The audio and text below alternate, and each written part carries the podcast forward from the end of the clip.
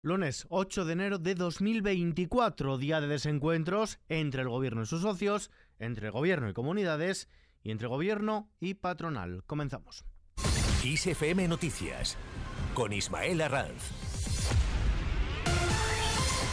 ¿Qué tal? Los socios de Sánchez ponen al gobierno contra las cuerdas. Por un lado, desde Junts exigen al gobierno que retire sus tres primeros decretos ley y que los pacte con su formación antes de volver a presentar una serie de decretos individualizados para cada uno de los temas que abordan. Por otro lado, los de Podemos estudian votar en contra del decreto del escudo social que se debate esta semana en el Congreso y que incluye medidas contra la inflación y los desahucios que acordaron precisamente cuando formaban parte del gobierno de coalición. Eso sí, por su parte los de Esquerra garantizan el voto a favor de estos primeros reales decretos del gobierno, lo hacen por responsabilidad y coherencia y al considerar que no produce cambio alguno respecto a la ley de amnistía, argumento esgrimido por Junts. El líder del Partido Popular, Alberto Núñez Feijóo, ha anticipado el no de su partido a estos tres decretos que se votarán el próximo miércoles en el Pleno del Congreso, alegando que no van a arreglar a Pedro Sánchez los problemas internos del desgobierno. Pedro Sánchez sostiene su gobierno sobre él mismo los objetivos del independentismo y la nada para el resto de los españoles. Y eso se hace insostenible para España durante cuatro años. Estamos ante un salto al vacío. Nosotros vamos a estar toda la legislatura poniendo soluciones a disposición de los españoles, pero no le vamos a arreglar los problemas internos del desgobierno. Mientras tanto, el secretario de organización del PSOE, Santos Cerdán, ha afirmado que hablarán con el Partido Popular y con grupos como Junts hasta el último minuto para que apoyen los tres decretos del gobierno que, como decimos, vota este miércoles el Congreso. Están dispuestos, dicen, a incluir nuevas medidas que proponga el Partido Independentista. Y con respecto a la acción del Ejecutivo, dos reuniones del gobierno y las dos sin acuerdo. Por un lado, la reunión que ha mantenido esta mañana el Ministerio de Trabajo con patronal y sindicatos para subir el SMI ha terminado sin acuerdo pero con el reclamo de responsabilidad por parte de los sindicatos a la patronal para que pacte la subida del 4% que plantea el Ejecutivo, aunque ellos, los sindicatos, la ven insuficiente. Dicen que si la patronal no se aviene a llegar a un acuerdo, la subida será mayor a la planteada. Joaquín Pérez Rey, secretario de Estado de Trabajo y Economía Social. El Gobierno vuelve a decir que en torno al 4% es una subida lo suficientemente equilibrada para conseguir este acuerdo tripartito. Por lo tanto, vamos a hacer todo lo posible porque hoy las organizaciones eh, sociales nos den el sí a esta propuesta, que es una propuesta que creemos, insisto, garantiza los dos elementos que el Gobierno eh, ha, puesto encima de la mesa desde el inicio. Los trabajadores que cobran el salario mínimo interprofesional en este país no pueden perder poder adquisitivo y tenemos que seguir garantizando el cumplimiento de los compromisos internacionales de España, que pasan por el 60% del salario medio. Por otro lado, el Ministerio de Sanidad y las comunidades autónomas tampoco han llegado a un acuerdo, en este caso para imponer el uso de la mascarilla en centros sanitarios de forma unitaria en todo el país. La ministra Mónica García ha señalado que en el encuentro, celebrado de manera telemática, se ha reflexionado sobre el uso de esta medida que ha considerado efectiva y de sentido común. Mónica García en un vídeo comunicado. Como Ministerio de Sanidad nos preocupamos y nos ponemos codo con codo con todas las comunidades para tomar las mejores decisiones que protejan y que velen por la salud de nuestros ciudadanos y ciudadanas.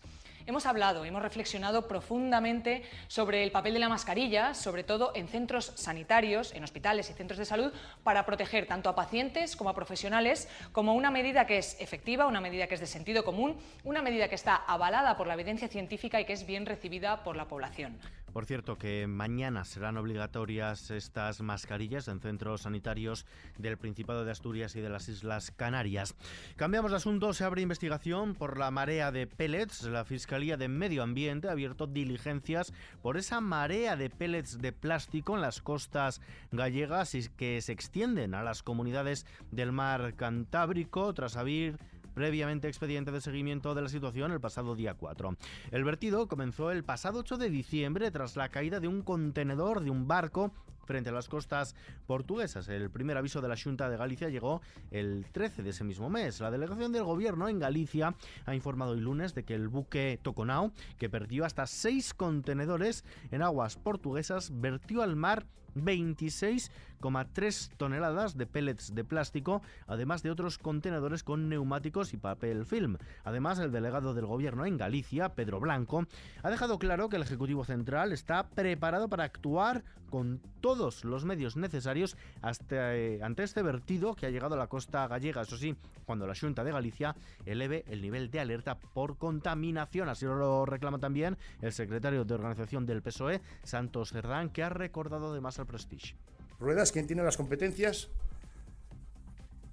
para que podamos actuar en limpiar las playas nuevamente de Galicia.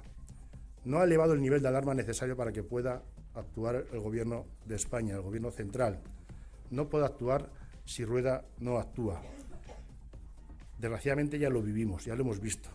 Es el modo operandi del PP, el que usó con el Prestige cuando hablaba de esos hilillos de plastelina, con nefastas consecuencias y hoy hemos pasado a que sean unas bolitas inofensivas. Por su parte, la vicepresidenta tercera del Gobierno y ministra de Transición Ecológica, Teresa Rivera, se ha hecho eco de la llegada de estos pellets de plástico a playas asturianas y ha ofrecido a las autoridades regionales su disponibilidad para ayudar. Continuamos con una triste noticia. El cineasta, productor y guionista Ventura Pons ha fallecido esta tarde en Barcelona a los 78 años, según ha informado la Academia del Cine Catalán. Ventura Pons dirigió en su carrera una treintena de películas, entre ellas Ocaña, un retrato intermitente, su debut en el año 1978, a la que siguieron cintas como El Vicario de Lot o Be Happy, su último film que data del año 2018. En los mercados, la bolsa española ha subido este lunes el 0,44% y ha recuperado el nivel de los 10.200 puntos perdido hace un mes, impulsada por la banca y el alza de la mayoría de las plazas europeas, según datos del mercado. Después de pasar con pérdidas media sesión, la bolsa española ha conseguido terminar con ganancias a pesar de la tendencia mixta de Wall Street. El euro se cambia por un dólar con 9 centavos. Vistazo ahora a la previsión del tiempo. Este martes las temperaturas mínimas bajarán de forma acusada en el noreste peninsular, así como en sistemas de montaña del norte y este y en las Baleares. Se espera tiempo inestable por el acercamiento de una dana al norte y de una baja atlántica por el oeste que hará que predominen los cielos cubiertos. Se prevén precipitaciones intensas en Andalucía, donde irán acompañadas de tormentas ocasionales. No se descarta que lleguen a ser fuertes en el entorno del estrecho. Con la previsión del tiempo para mañana nos despedimos por hoy, pero la información continúa actualizada cada hora en los boletines de XFM y ampliada aquí en nuestro podcast XFM Noticias. JL García en la realización. Un saludo de Ismael Arranz. Hasta mañana.